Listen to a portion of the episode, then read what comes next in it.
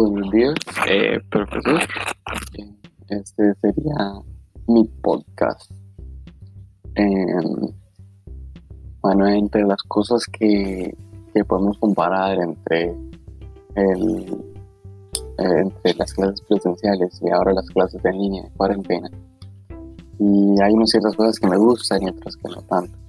Por ejemplo, en las clases presenciales eh, eran la hora de entrada era y tienes que levantarse muy temprano.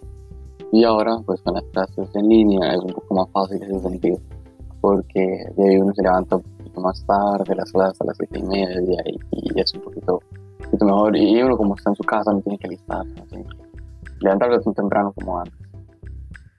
Eh, también que son de menor tiempo, eh, terminamos más temprano y, y eso sí eh, se siente bastante, más cuando uno está en la casa puede aprovechar el tiempo mejor y así. Eh, por los trabajos que, y la diferencia de trabajos que se, se dan.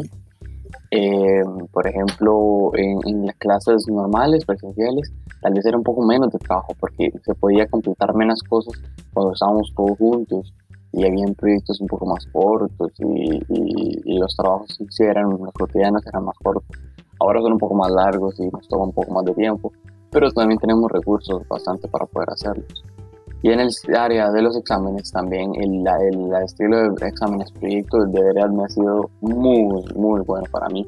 Me ha encantado, lo he hecho muy bien y, y la verdad es una parte de las clases eh, en línea que me ha gustado bastante. Eh, pero sí, espero regresar al colegio pronto porque tengo ganas de ver a mis amigos y estar en ese ambiente colegial otra vez. Y aunque ha sido bonito un poquito las clases así eh, presenciales, eh, en línea, ya quiero que las clases presenciales y, estar, y aprovechar el tiempo con mis compañeros y mis profesores. Muchas gracias.